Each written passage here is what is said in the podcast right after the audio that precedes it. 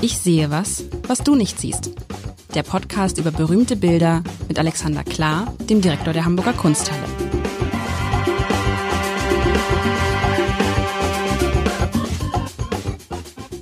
Herzlich willkommen. Mein Name ist Lars Heider und in der vergangenen Woche, lieber Alexander, da haben wir, was haben wir gesagt?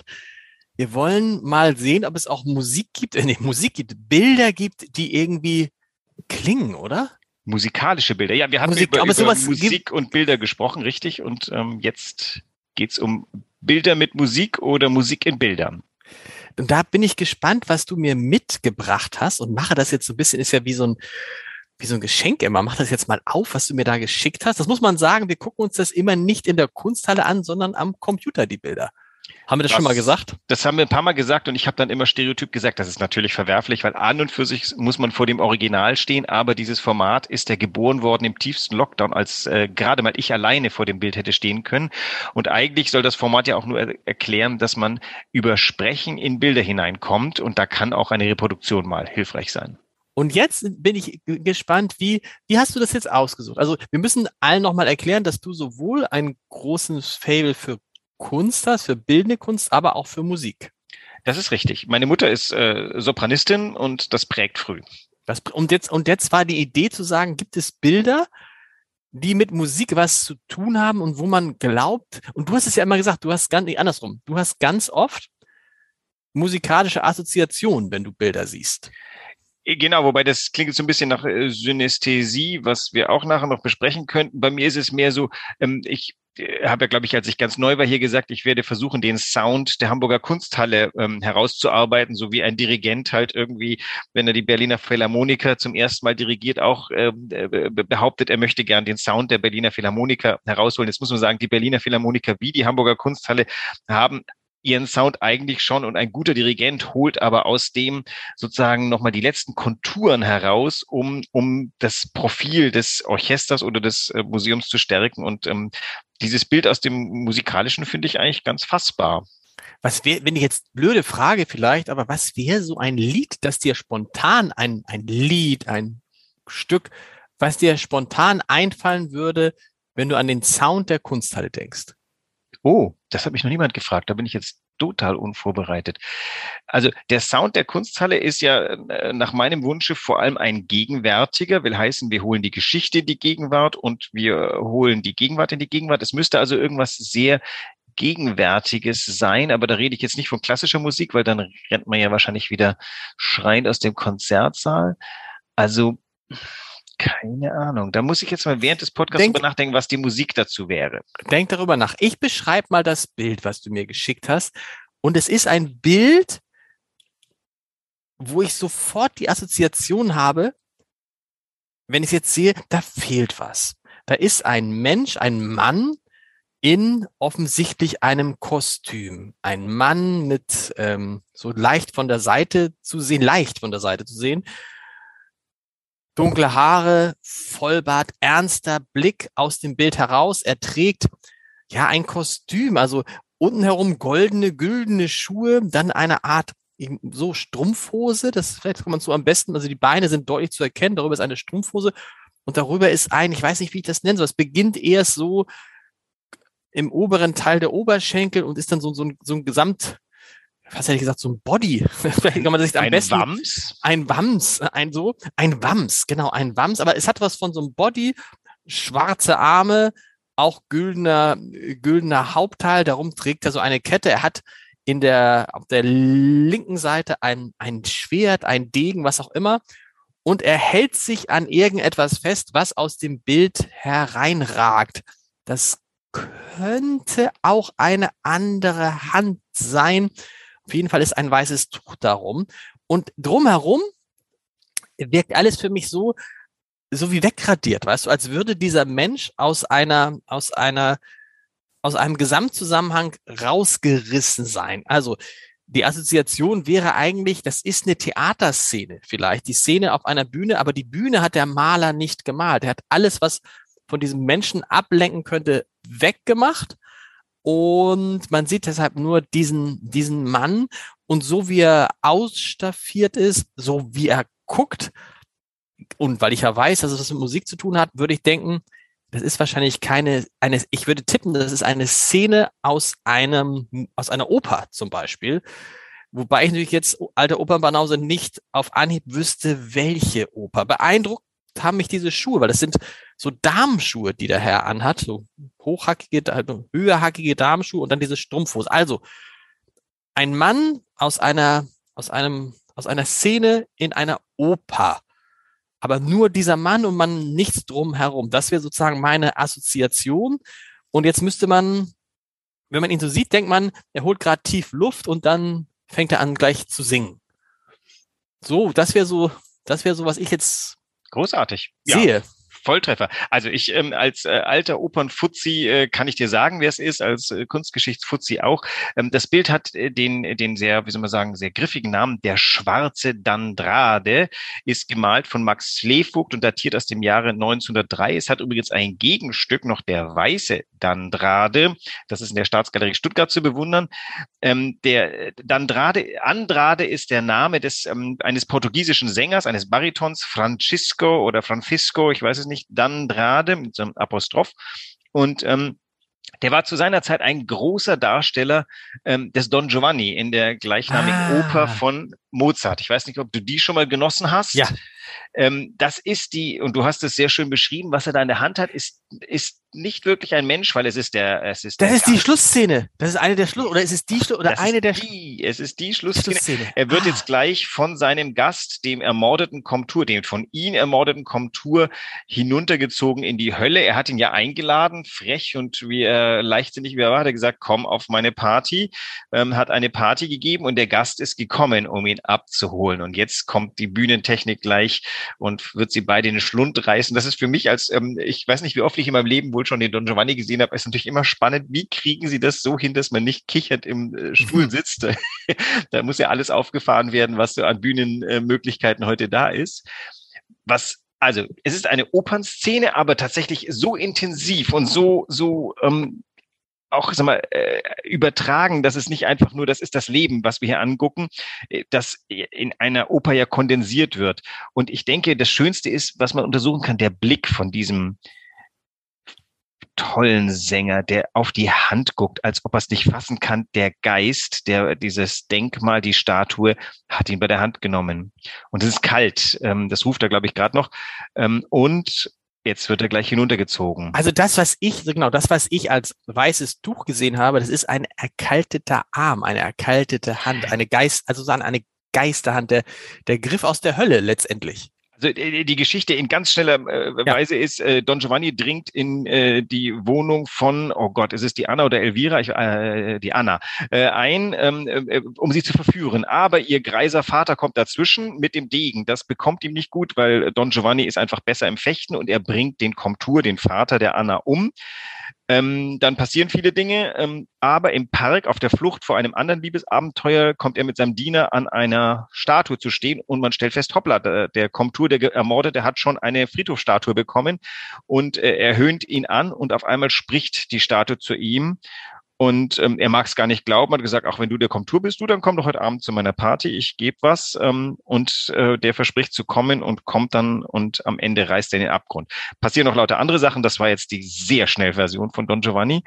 Und es ist, geht natürlich um Überhöblichkeit, um, äh, um, um den sieghaften Mann. Das finde ich toll, wie du es beschrieben hast. Dieser Mann hier in den schönen, ja eher feminin von uns heute lesbaren Schuhen und der Strumpfhose ist aber ein vollkommen unmissverständlicher Mann. Ähm, dieser tolle, scharf, scharf geschnittene Bart und die tolle Nase. Also keine Frage man sieht, Männer können Strumpfhosen tragen, ist no problem at all. Warum hat der Künstler Max Slevogt, Slevogt, ja. richtig, ähm, warum hat er das drumherum komplett weggelassen? Also um so, um, um das, äh, um die um Konzentration darauf genau. zu lenken, aber man kann das jetzt ja auch völlig falsch, also man kann dieses Bild auch, äh, hätte ich jetzt nicht gewusst, dass es was mit Musik zu tun hat, hätte ich das wahrscheinlich völlig anders gedeutet. Nämlich? Das weiß ich jetzt ja nicht, weil ich wusste so. ja, dass es mit Musik zu tun, aber ich glaube ah, okay. nicht, dass ich jetzt auf die Idee gekommen wäre, dass es eine Bühnen, obwohl er vielleicht also der Hintergrund ist ja sehr bewegt. Das heißt also, die, du, normal du rumgelaufen. Siehst, du siehst irgendeine eine Soffitte da, also irgendein Strich, aber der ist vollkommen gleichgültig. An und für sich geht es um die Pinselstriche, die wie so, ein wie so auf den Magnet dieses Menschen zugeschnitten sind. Also man hat das Gefühl, wie beim Comic, da werden die Bewegungen auch durch Striche angedeutet. Diese Bewegung vorwärts wird vom kompletten Hintergrund unterstrichen. Also seine, seine letzte willentliche Bewegung ist auf den Kontur hin, dem er die Hand greift, weil er gesagt hat, fass mich an. Und ab dann ist er willenlos und wird in den Tod gezogen. Aber auch, weil er, wenn du mal genau guckst, die, diese, die, der Untergrund wirkt ja abschüssig. Man hat das Gefühl, wenn er sich nicht daran festhält, an dieser Hand, wird er auch untergehen. Rutscht, dann rutscht er ab, oder? Weil es geht so, es geht irgendwie so steil nach unten. Ja, also äh, na, wir überlegen jetzt mal, wir sitzen in der Loge links des Orchesters und blicken hinunter. Das ist da, wo ähm, Sleekfoot möglicherweise gesessen ist, derweil er seinen Skizzenblock mit sich hatte. Wobei die Frage ist natürlich, hat er das nicht einfach hinter wirklich, der wird, ähm, der wird wahrscheinlich Gesichtsstudien von äh, dem Francisco D'Andrade gemacht haben. Alles andere ist Imagination und er hat sich einfach diesen Moment, der hat sich ihm so eingeprägt, dass er gesagt hat, den will ich. Und ähm, das sieht man also, wenn man so in der ersten Loge links oben sitzt, guckt man genau auf den runter, dann ist auch alles abschüssig. Dann geht's rechts zum Orchester und links geht's in die Soffitten dahin, wo ihn jetzt gleich der Gast ziehen wird. Das heißt, er hat sich diese Aufführung mehrfach angeguckt und dann zu gucken, wahrscheinlich. Manisch. Und dann zu Aber heute ist es so, du hast es gerade gesagt, was hast du gesagt? Es zeigt den Mann, den siegessicheren Mann, den Mann, der sich alles traut, der das Gefühl hat, ihm kann nichts zustoßen. Und ja. schon ist man wieder, schon hat man wieder gleich Bilder aus der Gegenwart im Kopf, ne? Aber leider Kunst, keine Musik. Ist Kunst, aber ist ja. Kunst nicht wundervoll gegenwärtig zu allen Zeiten? Das ist ja auch was, das haben wir schon ein paar Mal bemerkt. Ähm, alle Probleme, die wir heute erkennen, wurden schon von Leuten vor uns erkannt. Es waren bloß vielleicht ein paar weniger, die es erkannt haben. Und ähm, das Thema des Don Giovanni das ist ja abgeleitet von Casanova. Ungefähr zur selben Zeit wird dieses Thema im Schwange der, der, der Verführer, der hochgestellte Verführer, der Frauen verführt, die sich qua Stand eigentlich nicht wehren können. Ähm, äh, also der verführt ja äh, wahlweise äh, hochstehende Damen und niedrigstehende Damen, das gab es damals noch. Ähm, und alle sind aber nicht in der Position, Nein zu sagen zu ihm. Das ist schon angelegt da drin, denn äh, also eigentlich ist er kein Verführer, sondern ein Vergewaltiger. Und das, ähm, das spricht Mozart schon an. Der Casanova, der von sich selber schreibt, der hat das so oder so gemacht, das, das geht, glaube ich, in eine andere Richtung. Also ich weiß gar nicht, wie sehr diese beiden Mythen miteinander verknüpft sind. Das äh, fällt mir jetzt gerade nicht ein.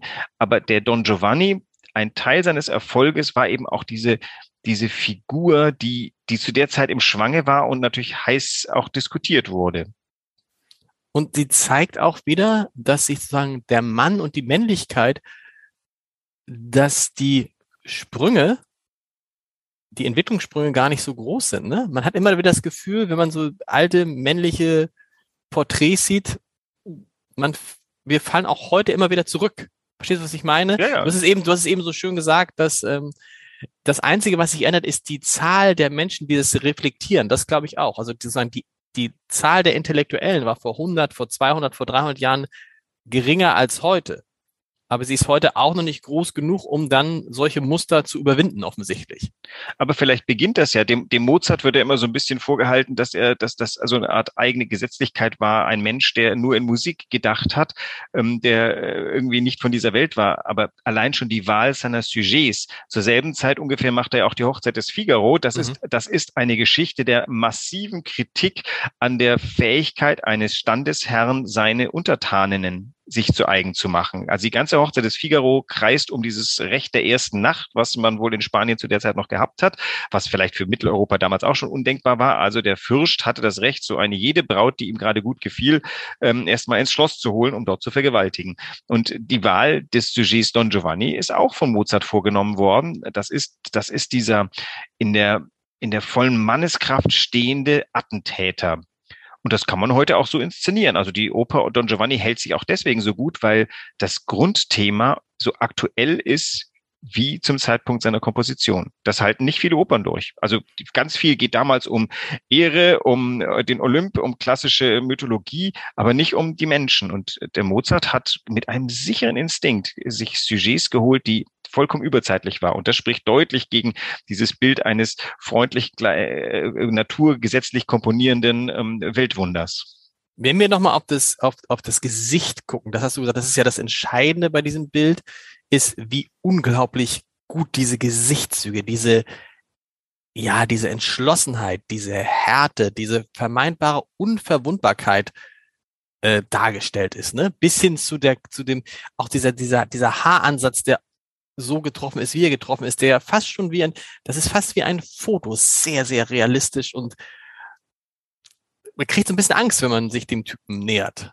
dem Herrn, dem, dem Sänger. Und man vergisst, dass es hier um Oper handelt, weil es transzendiert ja jetzt schon. Das ist ja jetzt im mhm. Ausstellungsraum in der Hamburger Kunsthalle unter den Impressionisten äh, schön zu bewundern. Übrigens, dem Bild gegenüber ist auch noch ein weiteres ähm, äh, wunderschönes Bild, von dem ich nicht weiß, ob wir es schon besprochen haben. Das ist der, ähm, äh, der Darsteller des Hamlet ähm, von Manet dessen Name jetzt gerade entfällt. Also wir haben zwei Operndarsteller, die sich gegenüberstehen, ein französischer und ein deutscher.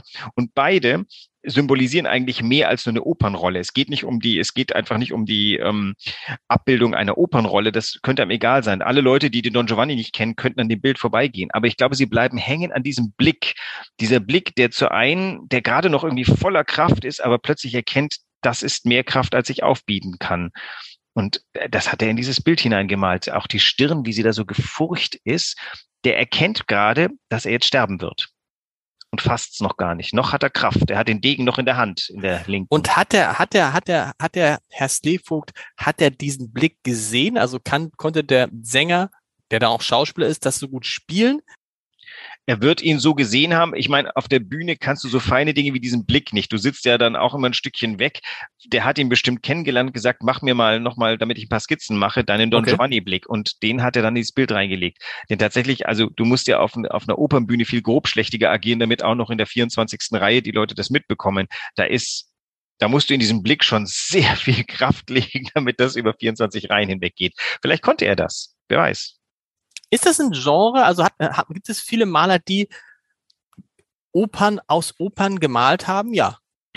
Im 19. Jahrhundert ja, denn im 19. Jahrhundert ist die Oper das, für, was für uns heute Hollywood ist. Die Superstars, also ähm, äh, kurzer Exkurs in die Oper. Jetzt komme ich als äh, Musiktheoretiker wieder ins Spiel. Endlich darf ich mal, muss immer Kunsthistoriker sein. Die Oper, das ist das Genre, in das Paris vielleicht zur Welthauptstadt der Künste gemacht hat. Das hat mit vielen Dingen zu tun, unter anderem, dass in Paris anständig bezahlt wurde. Alle, alle wirklich talentierten Opernkomponisten, vor allem die italienischen, kamen im Gefolge von Rossini nach Paris, weil dort gab es nämlich Tantiemen und Nachnutzungsgebühren. Und das hat so ah. einen ganzen Schwall von Opernaufführungen. Ich glaube, zur Blütezeit gab es vier oder fünf Opernhäuser in Paris, an denen rund um die Uhr, nicht ganz, aber, aber wirklich ein volles Programm war. Und die talentiertesten Sänger kamen dorthin, die talentiertesten äh, Komponisten kamen dahin und alle Künstler haben das natürlich auch. Das war der, dort wurde alles diskutiert. Also auch Klavierkomponisten haben, ähm, um berühmt zu werden, Stücke aus Opern genommen und die zu so Transkriptionen verarbeitet oder Variationen über die Stücke. Von der Oper aus ging ganz viel, weil die Oper war das bestgefüllte Spektakel in Paris. Und äh, ich weiß nicht, wo das Lefock, das ist jetzt, wir sind schon am Ende des 19. Jahrhunderts, wir sind ja schon jenseits des 19. Jahrhunderts, da ist diese Opernmanie natürlich längst nach Deutschland geschwappt. In der zweiten Hälfte des 19. Jahrhunderts hatte jeder noch so kleine deutsche Hof eine gute Oper, ne? Meiningen, Weimar. ähm, und das heißt, die Opernkultur schwappte dann von Frankreich ähm, nach, nach Deutschland und war aber unvermindert das Sujet, über das alle sprachen. Und deswegen war es für Maler natürlich ein schönes Thema, weil viele Leute konnten sich damit identifizieren. Interessanterweise, wenn du sagst, es ist das Pendant zu unseren heutigen Filmen, Filme spielen in der bildenden Kunst quasi keine Rolle, oder doch? Naja, du hast, wir haben das ganze Genre Video hier zum Beispiel nicht betrachtet, mhm. weil es schwer ist, ein Videostill zu nehmen. Wir hatten vielleicht zwei Sachen, glaube ich, die Video waren, aber ähm, und äh, tatsächlich ist der die künstlerische Verarbeitung von Film schwierig, weil manche Filme tatsächlich wiederum so künstlerisch sind, dass sie selbst Kunstwerke sind. Ähm, ich, ich zitiere mal so gern den Planet der Affen, den ich weiß nicht, wie ich draufgekommen bin, aber ich habe irgendwie, ich habe meine Widerwillen überwunden und diesen Film mal angeguckt und mhm. festgestellt, mhm. das ist eine einzige großartige Folge von Tableaus, von Bildern.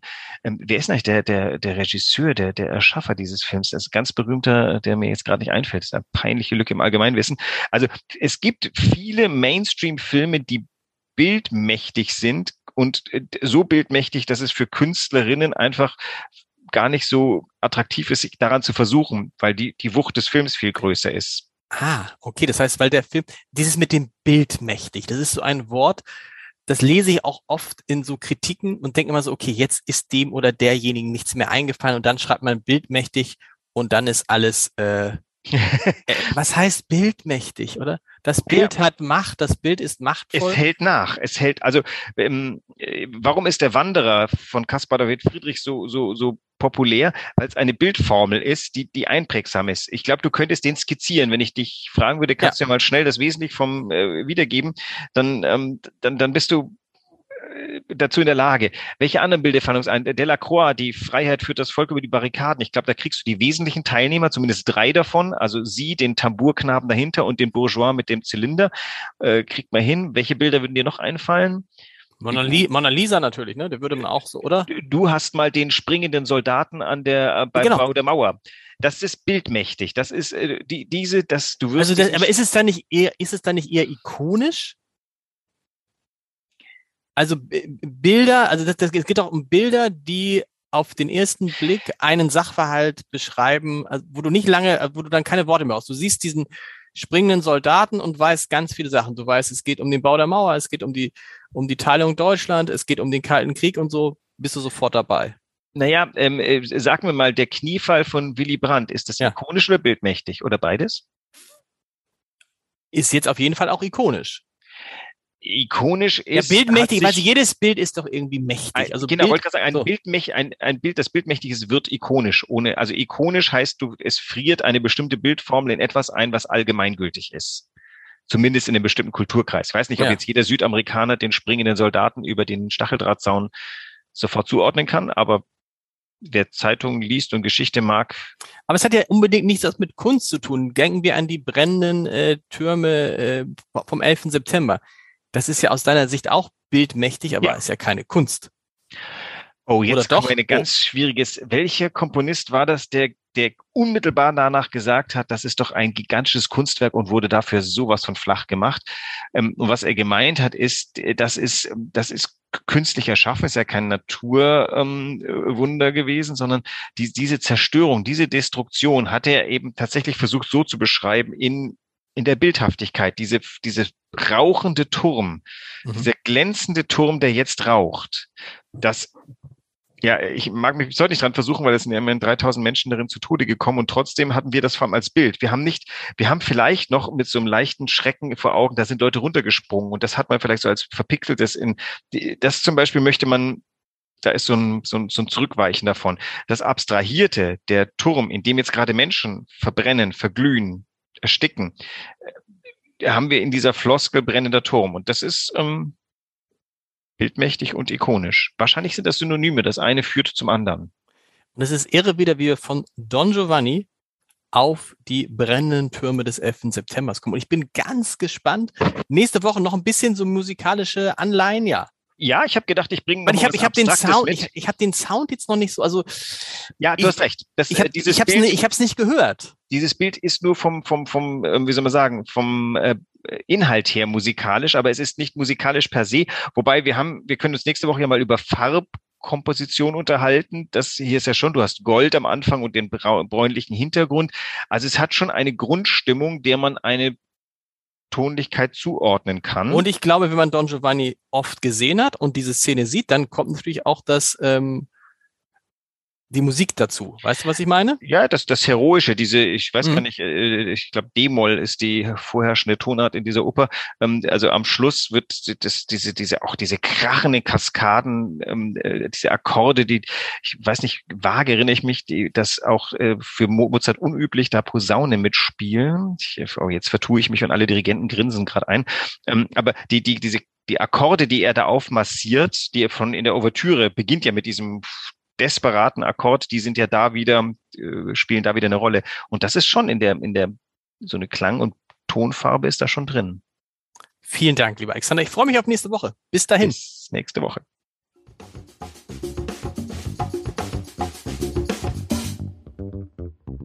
Weitere Podcasts vom Hamburger Abendblatt finden Sie auf abendblatt.de slash podcast.